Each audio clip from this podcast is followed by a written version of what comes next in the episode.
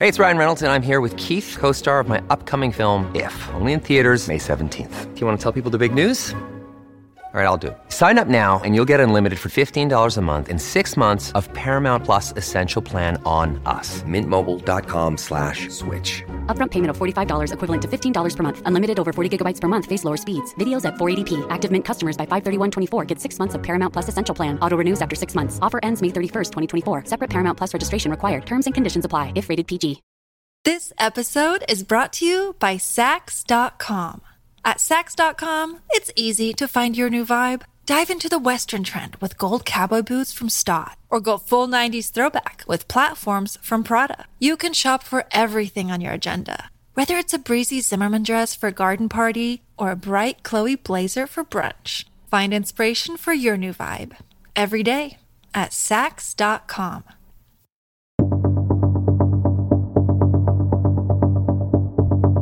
Ao longo do tempo, a narrativa da violência humana tem sido predominantemente masculina, desde estratégias de caça ancestrais até disputas territoriais resolvidas em combates mortais. Em contrapartida, a mulher tradicionalmente foi vista sob a luz da maternidade, cuidado e gerência do lar, distante dos campos de batalha e das áreas de caça. Essa divisão histórica talvez nos traga alguma luz sobre as diferenças comportamentais entre os gêneros, porque é um fato bem documentado que os homens são os protagonistas em pelo menos 80% dos crimes violentos em várias partes do mundo. As tentativas de explicar essa disparidade traz discussões amplas, desde a influência dos papéis de gênero moldados pela história até variações químicas no cérebro e predisposições genéticas. Algumas teorias oferecem insights plausíveis, enquanto outras parecem reducionistas e até deterministas. Mas a grande verdade é que a ciência ainda não chegou a um consenso, deixando aberta a possibilidade de que a explicação seja um conjunto complexo de múltiplos fatores. E bem, enquanto ninguém resolve essa equação, o que nos resta é conhecer a história de algumas mulheres que, ao longo do tempo, cruzaram a linha sombria do homicídio. Neste episódio, faremos uma jornada que nos levará desde a Irlanda até o Canadá, passando pelo Reino Unido, Estados Unidos e México, abrangendo um período que vai desde 1300 até o século 21.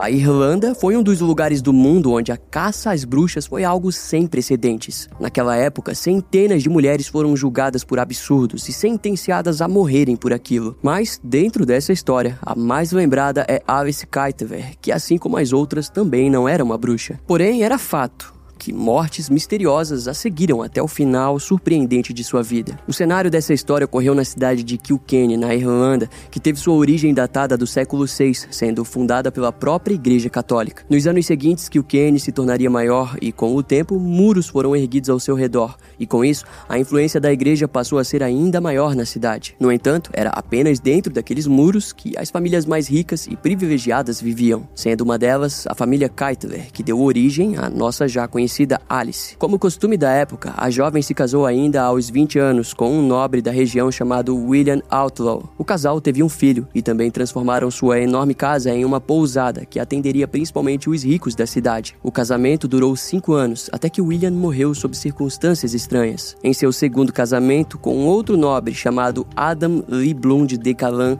acusações de assassinatos começaram a surgir contra Alice em relação à morte misteriosa do seu primeiro marido. O casal lidou bem com aquela situação, mas algum tempo depois, Adam também morreu de maneira enigmática. No entanto, daquela vez, ninguém suspeitou do seu envolvimento na tragédia. Assim, Alice logo encontrou um novo companheiro chamado Richard DeValle, que também logo foi enterrado pela viúva. Após a sua morte, um processo judicial se iniciou entre Alice e os familiares do seu ex-marido, onde ela lutou para conseguir o dinheiro que era seu por direito. Aquilo fez com que uma certa intriga familiar se iniciasse. Mas Alice não parecia ter se preocupado muito, já que começou um novo relacionamento com o também rico John Power. Quando eles se casaram, ele conhecia os rumores envolvendo sua esposa, mas a defendeu fielmente. Bem, pelo menos até o seu leito de morte, onde John percebeu que talvez pudesse estar sendo envenenado por sua esposa. Mas, embora tivesse esse receio, mesmo assim ele assinou um testamento deixando todos os seus bens para Alice e seu filho. O problema foi que os familiares de John não aceitaram essa decisão. Do ponto de vista deles,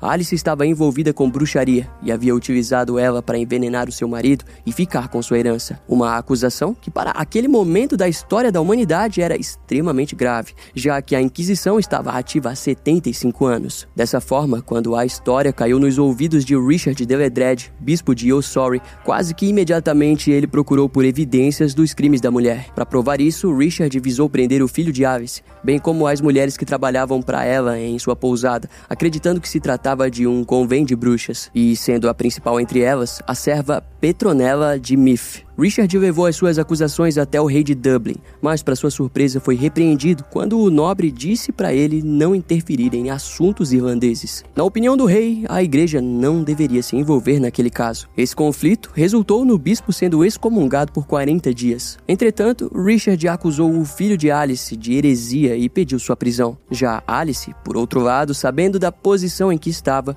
fugiu para Dublin e apresentou uma acusação de difamação de caráter contra o bispo. Enquanto isso, os seus servos e sua fiel serva Petronella foram acusados de negar a Cristo, assim como a igreja. Eles também foram acusados de cortar animais vivos e deixá-los como sacrifícios nas encruzilhadas para um demônio chamado o Filho da Arte. A igreja acusou aquelas pessoas de coisas horríveis, como estarem em posse de crânios, intestino e outros órgãos humanos, além de realizar reuniões e acender velas na igreja à noite sem permissão. Algumas acusações envolviam a criação de poções que fariam qualquer um cometer os pecados mais triviais. A igreja explicou que a riqueza de Alice tinha sua origem nas supostas relações sexuais que a mulher tinha com um demônio, e ela também foi acusada de usar bruxaria para matar os seus antigos maridos, bem como também de lançar feitiços que os faziam assinar documentos em que entregavam todas as suas riquezas a ela. Em resposta, Alice negou as acusações, mas percebeu que possivelmente perderia aquela luta, principalmente depois que Petronella foi torturada e acabou confessando os atos de bruxaria cometidos sob a ordem de Alice Keitler. De acordo com a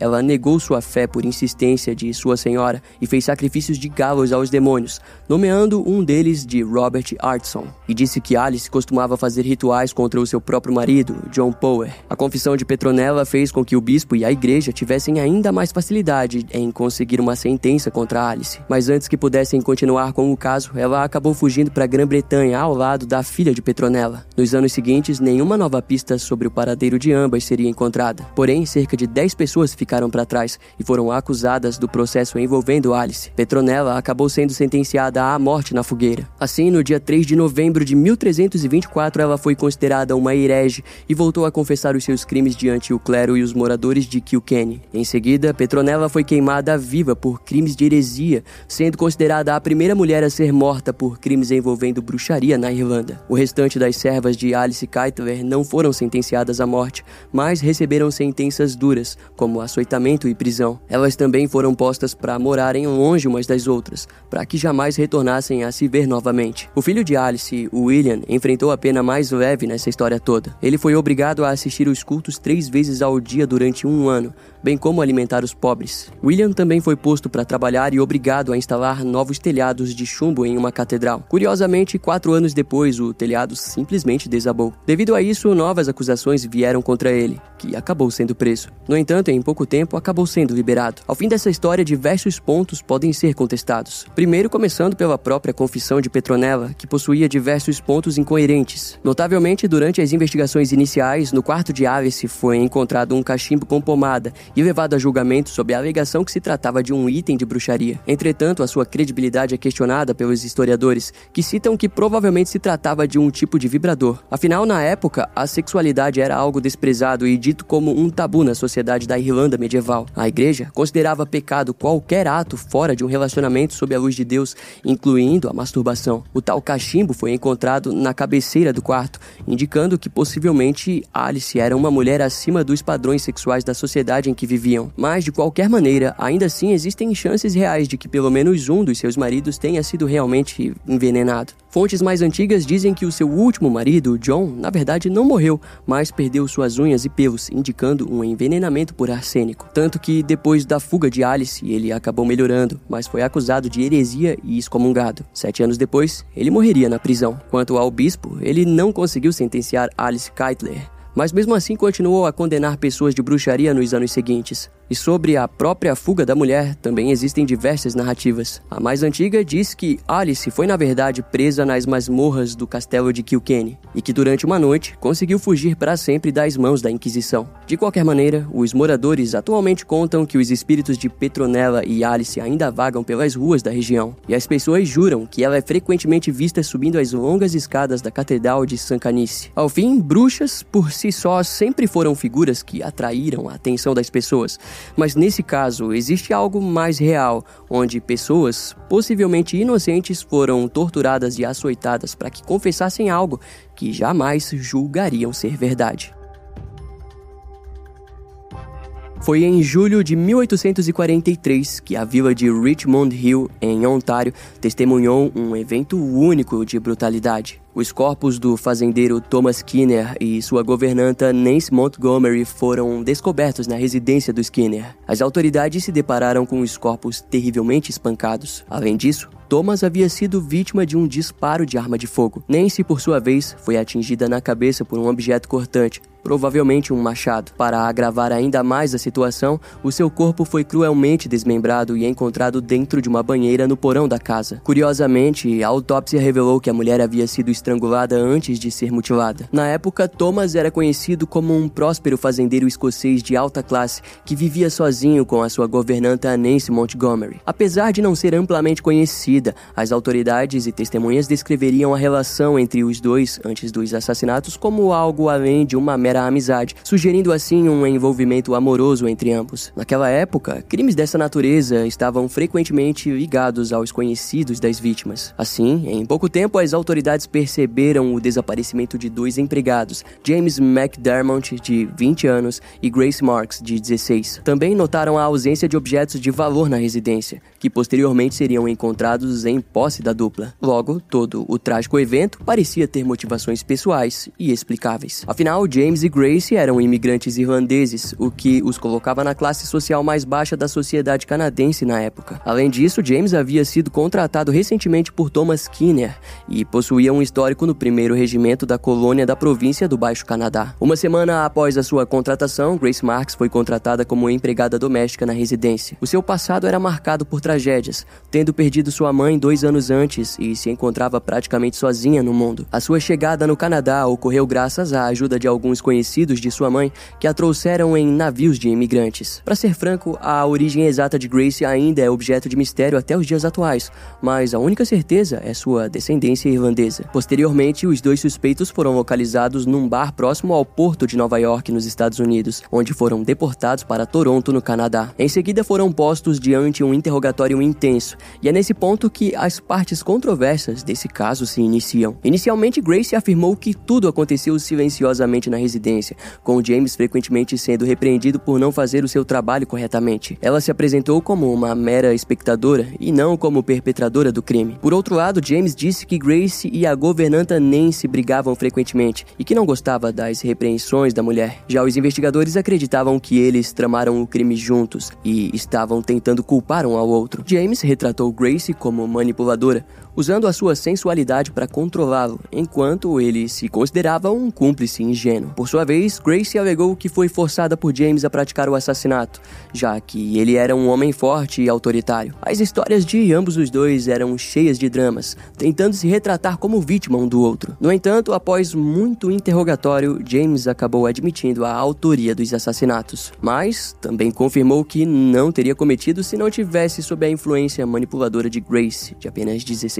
anos de idade. Ele alegou que foi provocado por Grace a agir devido à sua situação decadente como servo. Antes do julgamento, Grace trouxe uma nova versão dos acontecimentos, dizendo que havia visto James arrastando Nancy pelo quintal da casa. Diante esse depoimento, as autoridades começaram a perceber sinais de insanidade em Grace. Ela relatou que James havia pedido o seu lenço para terminar de estrangular a governanta e após matá-la no porão, ele a ameaçou para que ela ajudasse ele. Grace confessou ter ajudado a roubar as joias de valor de Nancy e que James a fez buscar os objetos no porão após a morte da governanta. A narrativa dos dois criminosos era fria e desumana, evidenciando claramente a culpa da dupla de homicidas. Sendo assim, eles foram enviados para um julgamento onde ambos responderiam pelos assassinatos. O julgamento de Grace e James teve início em novembro de 1843 e atraiu a atenção de numerosos jornalistas de todo o Canadá. A história foi amplamente discutida em diversos artigos e manchetes, abordando temas como sexualidade e intrigas pessoais,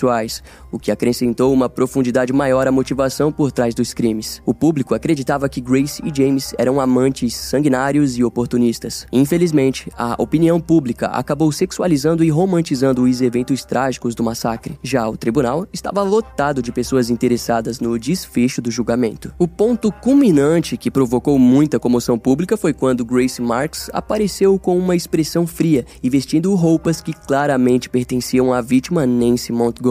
Durante todo o julgamento, a expectativa era grande para saber se Grace seria considerada cúmplice real do duplo assassinato brutal ou se seria vista como uma mera testemunha involuntária dos eventos. Tanto Grace quanto James apresentaram novas versões dos acontecimentos, tornando suas declarações ainda mais instáveis. Grace contou que foi persuadida por James a ajudá-la a se livrar dos seus senhorios, motivado principalmente pelo seu descontentamento com o tratamento que recebia. Ela também afirmou que, após os crimes, tentou fugir, mas James disparou em sua direção com a mesma arma que havia usado em Thomas. Testemunhas no julgamento corroboraram com essa história ao mencionar que um projétil foi encontrado próximo à porta de saída da cozinha. James não negou isso, mas acrescentou a sua versão, alegando que Grace o provocou até que ele concordasse em ajudá-la. Além disso, ele relatou que pouco antes do crime, Grace havia sido demitida por Nancy e ele a informou de que provavelmente não receberia o salário da governanta, o que deixou ela muito furiosa. Mas de qualquer modo, ao fim, ambos foram condenados à morte. E ao ouvir o seu veredito, Grace chegou a desmaiar. No dia de sua execução, James acrescentou um anexo à sua declaração final, alegando que Grace foi com ele até o porão, pegou um pano branco e estrangulou Nancy após James ter dado uma machadada na mulher. Para as autoridades, esse detalhe revelava a frieza cruel de Grace Marks. Porém, aquilo nunca tinha sido apresentado diante o Tribunal de Justiça. Depois disso, Grace foi enviada para a penitenciária de Kingston, no Canadá, onde aguardou no corredor da morte. Após o julgamento, vários jornais retrataram Grace como a instigadora do crime, enfatizando a sua beleza, juventude e sua suposta manipulação. Por outro lado, outros a descreviam como uma personagem infeliz e ingênua que caiu nas mãos do homem errado. Os jornalistas descreveram James como um homem de um semblante sombrio e ameaçador. Entretanto, ao longo dos meses e anos depois da execução dele, Grace foi frequentemente defendida e retratada como uma personagem em uma tragédia em que jamais seria inteligente inteligente o suficiente para cometer um duplo homicídio. Notavelmente, essa defesa refletia um preconceito antigo, na qual as mulheres eram consideradas incapazes de cometer um ato que exigisse muita força e maldade. Assim, em 1852, Grace foi enviada para o Asilo Provincial de Lunáticos de Toronto, onde surgiram evidências de que sofreu abusos sexuais por parte de médicos, que foram alvos de investigação devido às más condições do local. Algumas fontes especulativas sugerem que Grace pode até mesmo ter engravidado ali. O diretor do asilo sempre afirmou que Grace fingiu insanidade para evitar a prisão, mas não há provas concretas disso. De qualquer forma, a sua estadia no asilo durou apenas até o dia 19 de agosto de 1853. Grace acabou sendo transferida novamente para a penitenciária de Kingston, onde permaneceu por 19 anos. Em 1872, os seus crimes foram perdoados e ela recebeu a liberdade. Após sair da prisão, Grace Marks foi para Nova York, onde simplesmente desapareceu. Ao longo da história, os eventos que levaram à prisão de Grace foram recontados inúmeras vezes. A escritora Susanna Moody foi a mais importante ao nos oferecer um vislumbre de quem foi Grace, mas suas notas em seu livro de memórias deixam muitas lacunas. Anos depois, Margaret Atwood usou os registros de Susanna para escrever o romance Alias Grace, onde teve liberdade criativa para abordar os acontecimentos. Margaret refletiu por muito tempo sobre a história de Grace Marks e em seu livro optou por trazê-la como a narradora dos seus próprios próprios atos, que nunca parecem claros o suficiente para se acreditar em sua culpa. Uma minissérie baseada nesse livro até pode ser encontrada na Netflix. Vale ressaltar que após a sua libertação, Grace respondeu a um questionário com 27 perguntas sobre a sua soltura. Uma das questões perguntava sobre qual foi a causa de ela ter passado aquele tempo presa. E Grace respondeu ao descrever que teve o terrível incidente de ter sido empregada na mesma casa que um vilão. E essa frase é o último registro conhecido da história de Grace Marks. Ao final, restam os fatos e que ainda sobrevivem, mas a dúvida sobre o quanto Grace foi relevante no duplo assassinato de 1843 continua pairando e provavelmente permanecerá assim para sempre. Amelia Dyer foi uma das mais notórias assassinas em série da história britânica. Ela ficou conhecida pelo seu envolvimento no chamado escândalo dos bebês fantasmas. Ao que conta a história, durante a segunda metade do século XIX, ela se envolveu em uma prática horrível, a adoção ilegal e assassinato de bebês e crianças. Através dessa prática, Amélia cobrava das mães biológicas uma taxa para cuidar dos seus filhos e encontrar famílias adotivas para eles. No entanto, ao invés de fornecer um lar amoroso e seguro para as crianças, ela passaria a cometer terríveis assassinatos, que a renderiam o apelido de Ogra de Reading. Acredita-se que Amélia Dyer tenha assassinado entre 200 a 400 crianças durante a sua carreira criminosa, que durou cerca de 20 anos. Ela foi capaz de operar por tanto tempo sem ser descoberta devido à falta de regulamentação e supervisão na adoção de crianças na época. No entanto, em 1896, as autoridades encontraram o corpo de um bebê no rio Tamisa, perto de Reading, que foi posteriormente rastreado até ela. A polícia então invadiu sua casa e descobriu evidências suficientes para incriminá-la. De acordo com as descobertas dos investigadores, Amélia começou a se envolver com a prática de cuidados de bebês por volta de 1861, aos 24 anos. Naquele ano, enquanto estudava enfermagem, conheceu uma parteira chamada Ellen Dane, que a ensinou sobre essa maneira fácil de conseguir dinheiro. De acordo com Ellen, bastava Amélia fornecer a sua casa e tempo para as crianças de mulheres jovens que haviam engravidado. Assim, ela poderia escolher entre cuidar da criança ou simplesmente deixá-la morrer. Após ensinar esse método diabólico, Ellen fugiu para os Estados Unidos e Amélia decidiu que passaria a botar o ato em prática. Inicialmente, ela era sutil e cuidava das crianças tranquilamente. No entanto, em algum momento, Amélia decidiu que não queria mais ter despesas e Toda criança deixada em seus cuidados acabava morrendo de desnutrição. Na época, havia mais criadores infames como ela, que recorriam a métodos mais radicais, como xarope com ópio para as crianças. Esse xarope era conhecido como amigo de mãe, pois fazia com que o bebê parasse de chorar. Em contrapartida, alguns cuidadores também silenciavam eles com álcool. No fim das contas, variava de cuidador para cuidador. Agora, por parte de Amélia Dyer, ela utilizava todos os métodos, porém o seu preferido era o assassinato por asfixia, que a garantia embolsar boa parte do dinheiro ganho para cuidar da criança. Mas, antes de ela ser descoberta, em meados de 1879, um médico levantou suspeitas depois que percebeu o alto índice de crianças morrendo sob os cuidados de Amélia. Afinal, na época era necessário chamar um médico para que ele declarasse o certificado de óbito e levasse o corpo. E por esse motivo, Amélia acabou sendo presa sob suspeitas de maus cuidados e foi sentenciada a apenas a seis meses de trabalhos forçados. Porém, essa experiência acabou supostamente destruindo a sua saúde mental. E ao ser liberada, ela tentou seguir a sua carreira de enfermeira, mas sua mente e tendências suicidas a levaram para dentro de hospitais psiquiátricos. E lá, ninguém percebeu que Amélia era uma mulher perigosa. Assim, eventualmente ela retornou para os cuidados de bebês e, por consequência, aos assassinatos. Naquela altura, ela entendeu que não cometeria o erro de chamar um médico novamente. Em sua mente, bastava ela mesma descartar o corpo em algum lugar. Foi assim que ela encontrou os rios, que rapidamente se tornaram seu cemitério. Além disso, Amélia passou a se mudar de cidade em cidade, cometendo assassinatos sem nem mesmo sua família suspeitar. Isso durou até meados de 1896,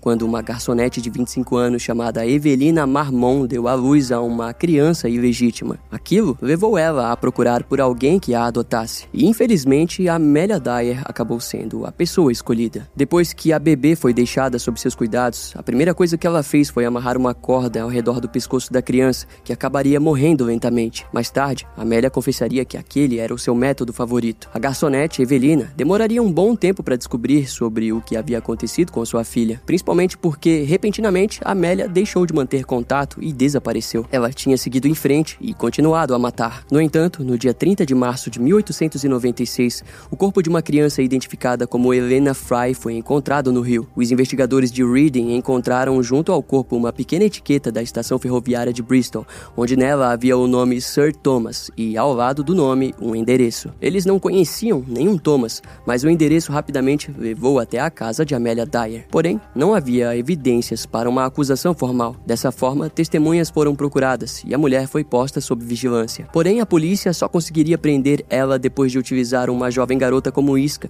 que concordou em buscar pelos serviços de Amélia. Aquilo ajudou os investigadores a vincularem a suspeita de assassinato nas atividades comerciais de adoção de crianças. Através disso, a polícia conseguiu uma ordem para investigar a residência de Amélia, onde, ainda na porta da frente, já era possível sentir um fedor de decomposição humana. A mulher, já de idade avançada, foi rapidamente presa e acusada de assassinato. Nenhum corpo foi encontrado na casa, mas em compensação, várias outras provas foram encontradas, como telegramas sobre adoções, bilhetes de venda de roupas infantis, recibos e cartas de mães perguntando sobre o bem-estar de seus filhos. Antes mesmo do seu julgamento, os investigadores já estimavam um número de mais de 100 vítimas. Ainda na mesma semana, o rio Tamisa foi drenado e mais seis corpos foram encontrados, e todos eles tinham sido estrangulados com uma fita branca, a mesma que Amélia costumava utilizar. Quando questionada sobre isso, Amélia respondeu que era daquela forma que ela sabia sabia que era um dos seus. Quanto à filha da garçonete Evelina Marmon, Pouco tempo depois da prisão de Amélia, o corpo da criança foi localizado entre os outros corpos no rio Tamisa. Ela finalmente havia descoberto a verdade sobre o fim de sua filha. No mês seguinte à sua prisão, foi confirmado através de um inquérito que Amélia Dyer agiu completamente sozinha, sem a ajuda dos seus familiares. Tanto que, em julgamento, a promotoria os trouxe para testemunharem. Os advogados de defesa tentaram apelar para a insanidade,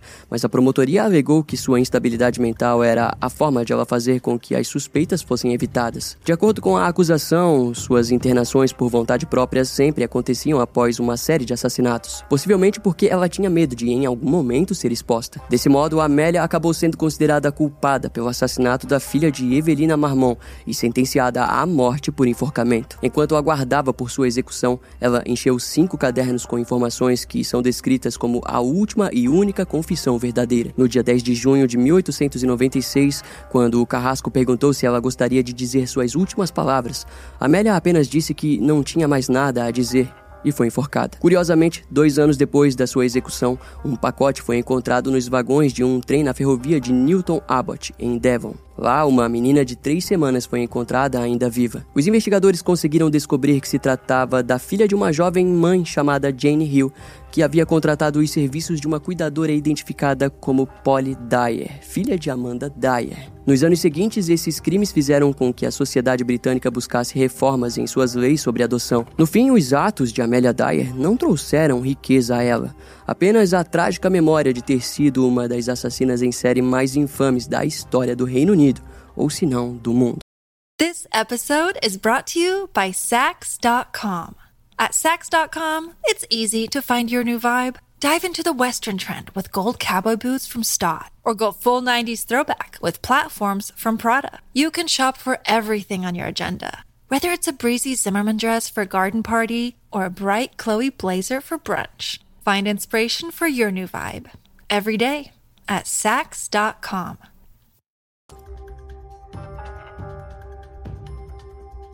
De todas as grandes cidades dos Estados Unidos, talvez Chicago tenha sido a mais aberta a mudanças. Isso porque foi a primeira cidade que realmente abraçou o jazz, mas também foi o quartel-general para contrabandos. Entretanto, a sua fama também se estende a histórias malignas de mulheres assassinas. Isso mesmo, Chicago já lidou com muitas criminosas femininas. E talvez a mais famosa tenha sido Tilly Klimek, que alegava poder pressentir quando seus maridos sucumbiriam à morte. No entanto, a verdade é que ela mesma causava aquilo com suas próprias mãos. Seu comportamento criminal maligno renderia a ela a alcunha de a viúva sensitiva. Uma história perturbadora e interessante da qual vamos explorar a partir de agora. A polonesa Tilly Burek e sua família chegaram em Chicago quando ela ainda tinha um ano de idade. Nos anos seguintes, Tilly cresceu e sua família constantemente era descrita pela imprensa local como simples camponeses. Isso porque, dentre todos os imigrantes, os Bureks chamavam muita atenção em seu comportamento selvagem. Na época, Chicago era um lugar bem caótico,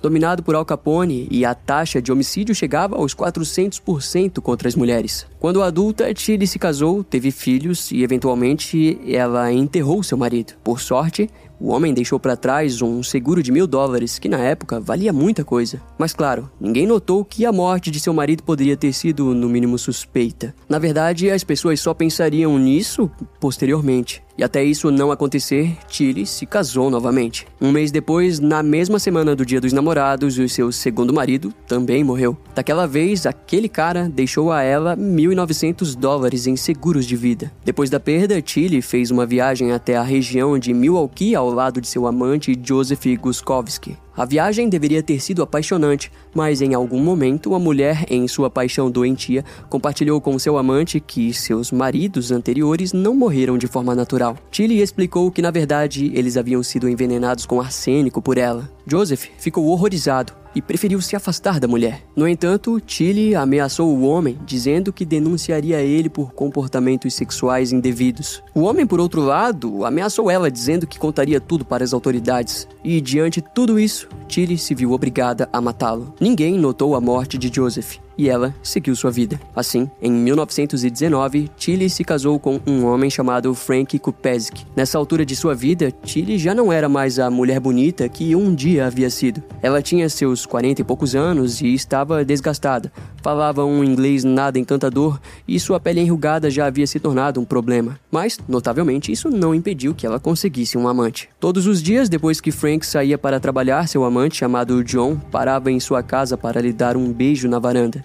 Esse casamento se seguiu por dois anos até que seu marido começou a apresentar problemas de saúde. E Tilly logo se demonstrou como uma esposa excelente ao comprar um caixão de 30 dólares e dar início à costura do seu chapéu preto para o futuro velório. Enquanto isso, Frank apenas observava sem entender como sua esposa poderia saber que ele estava sucumbindo à doença. Bem, nós aqui já sabemos a resposta. Afinal, Frank não estava doente, mas sim sendo constantemente envenenado com cianeto. E essa história logo se tornou o alvo da imprensa local, pois os vizinhos começaram a dizer que Tilly tinha um estranho poder psíquico de pressentir a morte. No dia 25 de abril de 1921, Frank finalmente sucumbiu e no seu funeral, Tilly pôs uma estranha música alegre em uma vitrola. No dia seguinte, 675 dólares do seguro de vida do homem vieram para as mãos de Tilly e ela seguiria sua vida como uma viúva. Mas o seu futuro e último marido trataria de ser o responsável pela sua queda. Seu nome era Joseph Klimek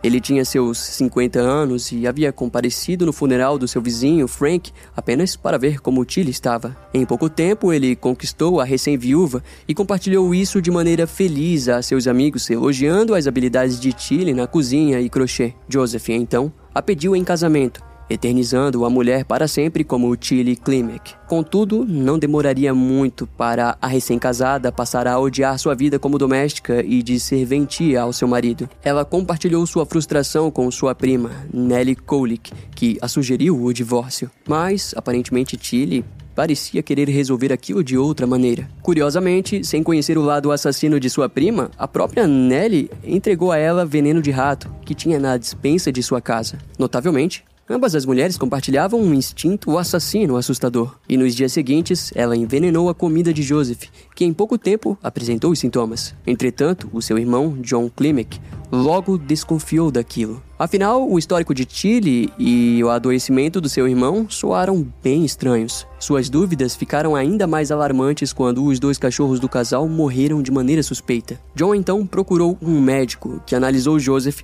e rapidamente comentou sobre um possível envenenamento por arsênico. Quase no mesmo instante, Tilly foi presa sob acusação de tentativa de assassinato, enquanto o homem foi levado às pressas para o hospital de Chicago. Sua prima, Nellie, foi presa por cumplicidade por fornecer o veneno. A cidade de Chicago parou diante as notícias e posteriormente o julgamento chamaria a atenção de todos. Mas enquanto o julgamento ainda não começava, os investigadores notaram uma série de mortes suspeitas ligadas a Tilly Klimek. O primeiro caso envolvia o próprio Joseph Klimek, seguido por Frank Kupesik e o primeiro marido de sua prima Nellie. A investigação se intensificou com manchetes de jornais falando sobre as exumações de corpos relacionados, incluindo parentes e companheiros de Tilly. Dois primos de Tilly pediram mais exumações, alegando que irmãos deles morreram após jantares na casa de Tilly. Durante as exumações foram descobertas três sepulturas menores contendo os corpos dos filhos gêmeos de Nelly e sua neta. Os gêmeos nasceram enquanto Nelly ainda estava casada com seu primeiro marido, mas ele não reconheceu os filhos como dele. Os dois gêmeos acabaram morrendo e a terceira criança, a neta,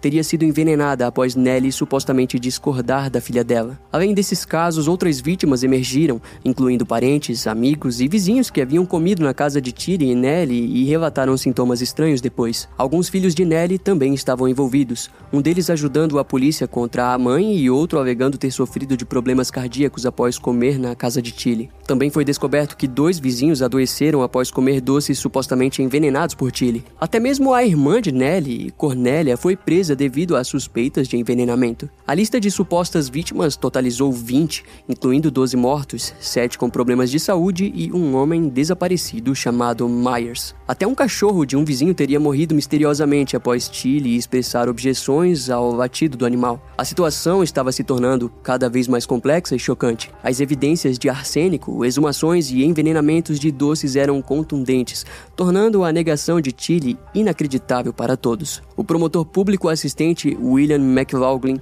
alimentou a mídia com declarações dramáticas, retratando o caso como a trama de envenenamento em massa mais chocante já descoberta. Ele buscava a pena de morte para Tilly, convencido de que a comunidade estava lidando com uma rede de mulheres assassinas. Além disso, foi dito que em todos os seus assassinatos, a mulher fingia ter poderes psíquicos e saber quando seus companheiros estavam prestes a morrer, enquanto, na verdade, sociedade apenas conduzia os homens em uma morte lenta e dolorosa por envenenamento. Uma repórter chamada Genevieve Forbes, ousada em uma área predominantemente masculina, investigou o caso intensamente. Ela entrevistou Joseph Klimek no hospital, os pais de Tilly e a própria Tilly. Genevieve retratou Nelly como menos ameaçadora, enquanto enxergava Tilly como uma mulher perigosa e vingativa, embora também reconhecesse sua inteligência. Seu retrato da mulher para o público tornava o caso ainda mais digno de debate. O tribunal não deu crédito a Tilly e o julgamento teve reviravoltas desfavoráveis quando um relatório de laboratório psicopático foi solicitado para as acusadas. Tilly e Nelly foram formalmente acusadas de assassinato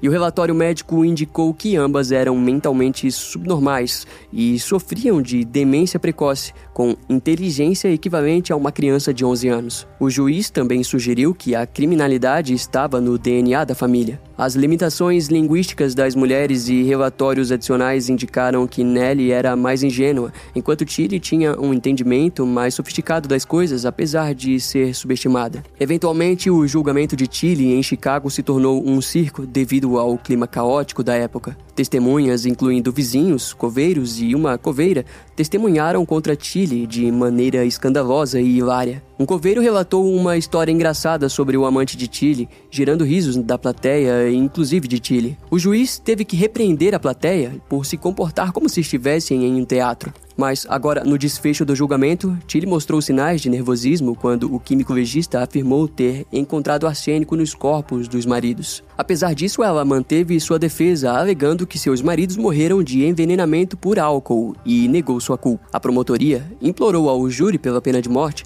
alegando que Tilly era uma assassina de maridos e merecia a punição máxima. No entanto, Tilly foi considerada culpada apenas pelo assassinato de Frank Kupezik e condenada à prisão perpétua. Já o julgamento de Nelly foi confuso e, apesar de seus próprios filhos testemunharem contra ela, a mulher foi absolvida das acusações de envenenamento. Na época, foi percebido que Tilly, considerada pouco atraente, foi condenada, enquanto mulheres mais bonitas frequentemente escapavam da condenação por assassinato de maridos. Curiosamente, o tema de abuso conjugal não foi considerado no caso de Tilly. Embora houvesse indícios, o juiz focou no fato de que ela matava pelo dinheiro e não pelos abusos. Ao fim, Tilly manteve segredos, como por exemplo o paradeiro de seu suposto amante desaparecido chamado Myers. Em 1936, ela morreu na prisão e foi enterrada no Cemitério Nacional de Chicago. Após sua morte, muitas questões foram levantadas sobre suas motivações e ações ao longo de sua vida, mas com o tempo, a história criminal acabou se esquecendo de Tilly Klimek. Então, chegamos ao século XXI, no último caso dessa lista. Durante um alto índice de roubos em casas de idosos na cidade do México nos anos 2000, alguns crimes se destacaram. Havia um notável padrão entre algumas mortes de idosos naquela época. Quando algumas vítimas perdem a vida por sufocamento ou estrangulamento, a polícia imagina que o autor seja do sexo masculino. Por conta dessa crença de achar que as mulheres não têm força ou capacidade de cometer crimes violentos, algumas criminosas nem sequer são dadas como suspeitas. A criminosa deste último caso se chama Juana Barraza. Nascida no dia 27 de dezembro de 1957 na cidade rural de Ipazuyucan, no México. Juana era filha de Rusta Sampeiro e Trinidad Barraza. Trinidad era um policial e Rusta era uma profissional do sexo. Os dois tiveram uma relação aberta por cinco anos, até que Rusta engravidou de Juana. Três meses depois de Juana nascer, Rusta resolveu abandonar Trinidad para viver como amante de um homem chamado Refúgio Sampeiro. Refúgio era um homem casado que a mulher conheceu em um dos pontos que costumava trabalhar. Ele foi a única figura paterna reconhecida por Juana em toda a sua infância. Quando criança, Juana nunca aprendeu a ler nem escrever e sua relação com a mãe era horrível. Elas quase não se falavam e ao mesmo tempo não tinha um dia em que Juana não apanhava da mãe. O padrasto Refúgio também não se importava muito com o que a mulher deixava ou não de fazer com a filha. Então, quando Juana fez 12 anos de idade, Rusta entregou a própria filha para um homem chamado José Lugo em troca de três cervejas. Nos cinco anos seguintes, José manteve a garota presa em casa como empregada pessoal enquanto abusava e agredia ela. Nesse tempo, Juana engravidou duas vezes. Na primeira gravidez, a garota tinha 13 anos e o bebê não sobreviveu. Na segunda, Juana, que já estava com 16 anos, conseguiu dar à luz a um menino. Foi então que os tios descobriram da situação da garota e resgataram ela. O que acontece é que a mãe de Juana mentiu para a família, dizendo que a filha tinha fugido com José voluntariamente. Anos depois, Juana explicaria que o ódio que sentia de mulheres mais velhas era causado por tudo o que sua mãe tinha feito ela passar. Em 1980, a mãe de Juana faleceu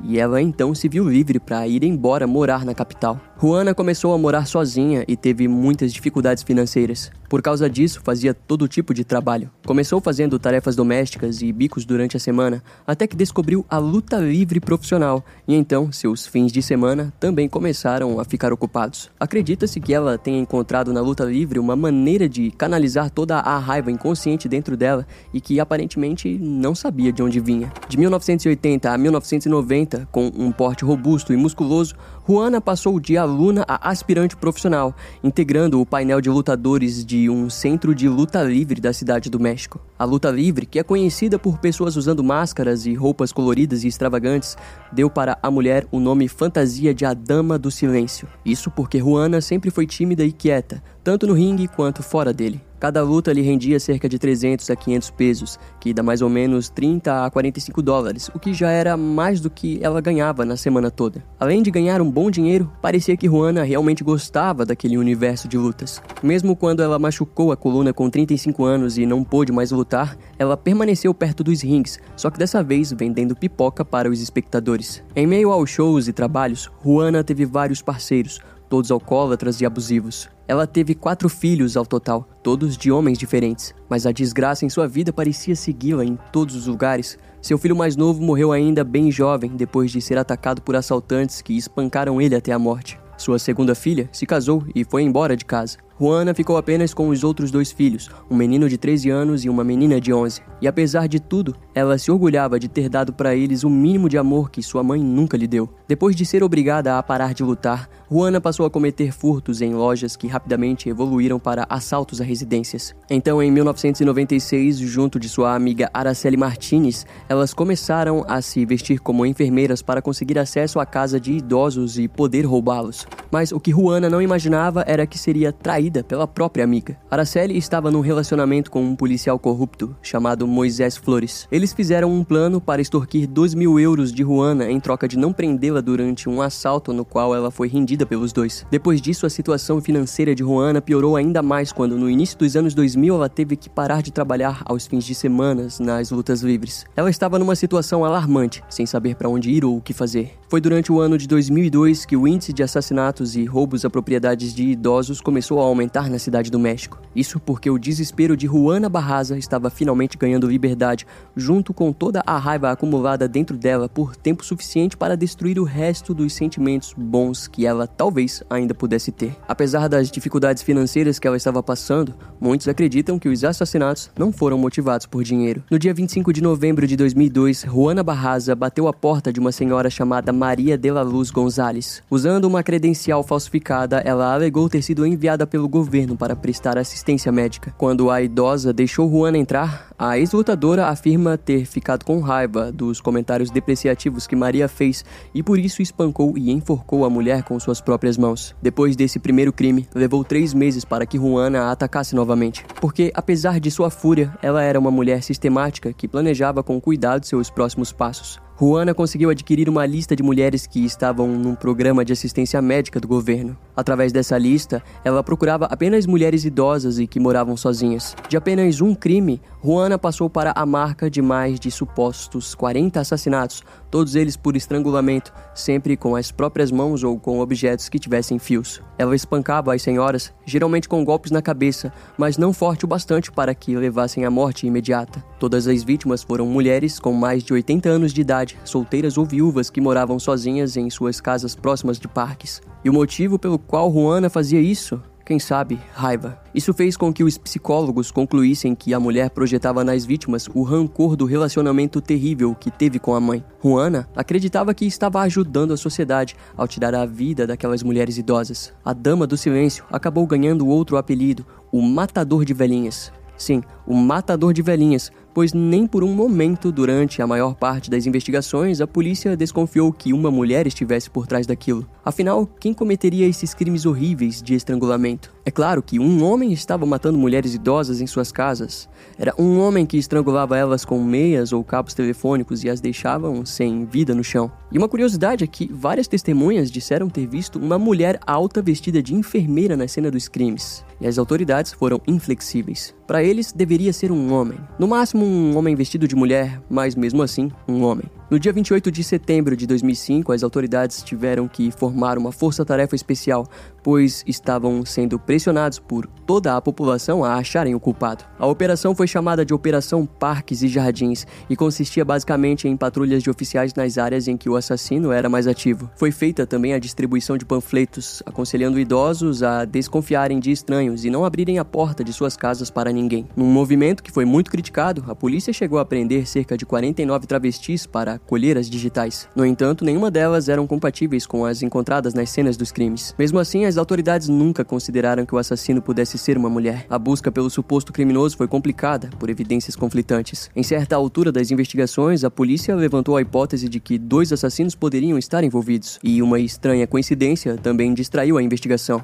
Pelo menos três das vítimas possuíam uma pintura do século XVIII do artista francês Jean-Baptiste Grerus, um menino em um colete vermelho. Tudo isso fez com que demorasse muito tempo para os investigadores conectarem um número acumulado de mortes e perceberem que estavam lidando com um assassino em série. As autoridades foram duramente criticadas pela mídia por rejeitarem as evidências de que um assassino em série estava atuando na cidade do México. E quando finalmente aceitaram isso, tiveram que pedir ajuda dos Estados Unidos. Os americanos já tinham sua cota de assassinos em série e várias pesquisas feitas sobre o assunto. Com essas informações, as autoridades mexicanas conseguiram criar o perfil do assassino. Eles agora sabiam que estavam procurando por alguém de meia idade, carismático, psicopata, incrivelmente inteligente, forte e definitivamente do sexo masculino. Alguém como Ted Bundy, talvez. E mesmo com a ajuda dos americanos, eles não poderiam estar mais longe da verdade. Enfim, os crimes foram se estender até o dia 25 de janeiro de 2006, quando um homem viu o assassino saindo da cena do crime. O homem estava voltando para casa quando viu a porta do apartamento da sua vizinha totalmente aberta